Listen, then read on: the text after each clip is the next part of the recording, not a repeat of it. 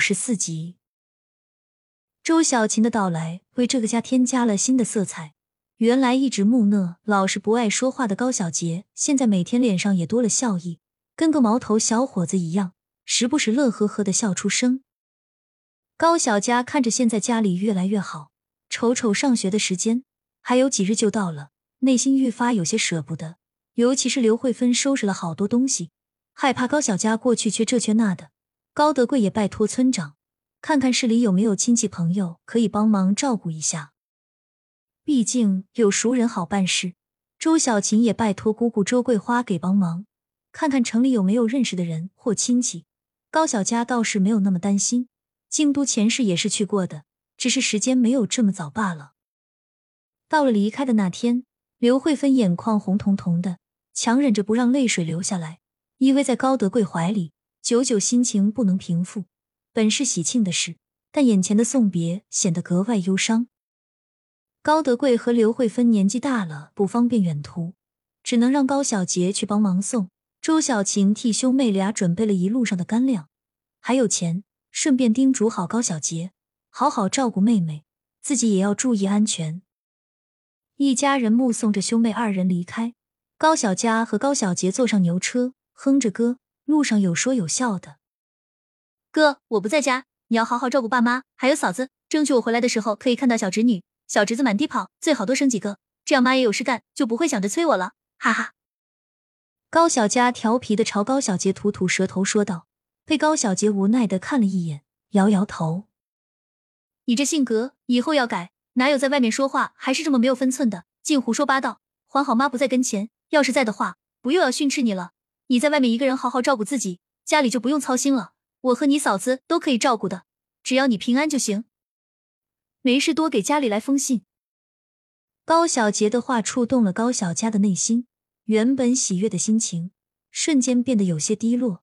吸吸鼻子，高小佳压抑住内心的不舍，整理好心情，大大咧咧的哼起歌来。一会儿的功夫就到了镇上，他们需要坐客车，因为买火车票的人特别多。没有办法买到火车票，只能凑钱买客车票。拥挤的车厢里放着大包小包，高小杰和高小佳坐在一排，等售票员过来时，买两张票一起出发。前座坐着一个大叔，满脸络腮胡子，一口老黄牙，坐了会儿觉得热就脱下鞋来，熏得整个车厢都难闻得要命。高小佳实在看不过去，捂着鼻子合嘴，好说好气的劝道：“叔。”这是公共场合，我知道您不舒服、嫌热，但也要考虑一下其他人的感受，不是？您看这后座还有抱小孩的，空气本就不流通，大家既然在这里能相遇，就是一种缘分。您能不能方便一下别人，把鞋穿上，也是方便您自己，不是吗？高小佳的话引起整个车厢的共鸣，大家齐齐发话，让大叔把鞋子穿上。孩子被熏的也是哇哇大哭，一路上甚是不平静。络腮大叔有些不好意思，赶紧道个歉，然后穿上鞋子，往衣服上蹭了蹭，就拿起包里的黄瓜啃了起来，还询问高小佳吃不吃。高小佳和高小杰相视一眼，有些尴尬，赶紧摆摆手，示意络腮大叔不要客气。叔，您吃吧，我们带的都有。见兄妹二人不接受，络腮大叔自己啃得嘎吱嘎吱响。过会儿吃饱喝足，就抱着包睡着了。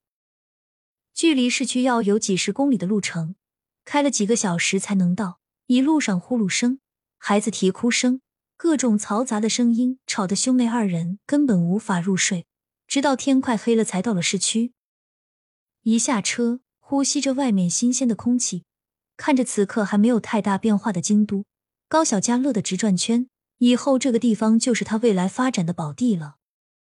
考虑到一天都没吃什么东西，兄妹俩提着行李找到一家饭馆。哥，咱们先吃点东西，一天啥都没吃，光吃干粮也不行啊。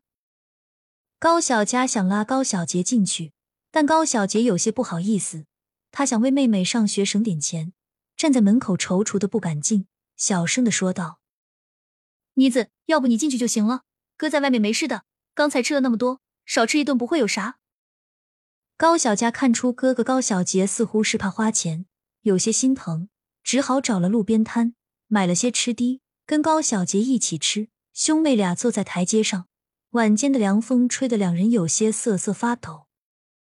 从背包里拿出外套，赶紧套在身上。哥，你也赶紧穿上，别冻着。等会儿咱们找个小旅馆，先凑合一晚。明天一大早我就去学校报道。高小佳将高小杰的衣服递了过去，兄妹俩顶着秋风，吃着干粮，喝着水，看着夜晚的京都，除了空旷，其他远没有玉园村的美景。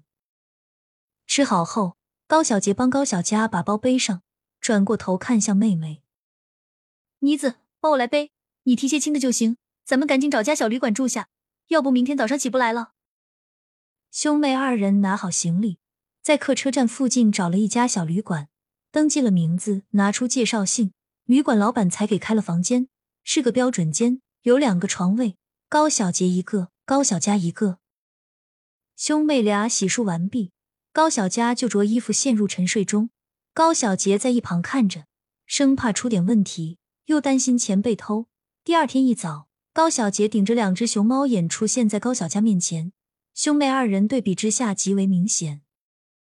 高小佳伸个懒腰，打了哈欠，笑着调侃道：“哥，你这是咋了？嫂子只不过一日不在，你就想嫂子了？你这丫头净胡说！”哥还不是担心爸妈交给咱们的钱，还有行李，万一丢了出了什么事情怎么办？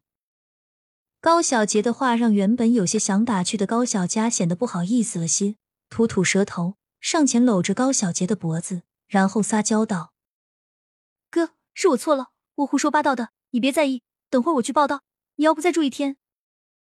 没事，傻妮子，住这里还不如回家住，这一天多贵啊。”高小杰说：“到底还是心疼钱，不愿意在这里多待一天，退了房，陪着高小佳来到学校，看着眼前的学校大门，一路上有不少年轻人拿着书本走进走出。高小佳看得格外激动，这是重生前一直以来的愿望，但是没有实现过。如今能够重新进入学校，实属不易，他一定要好好珍惜。”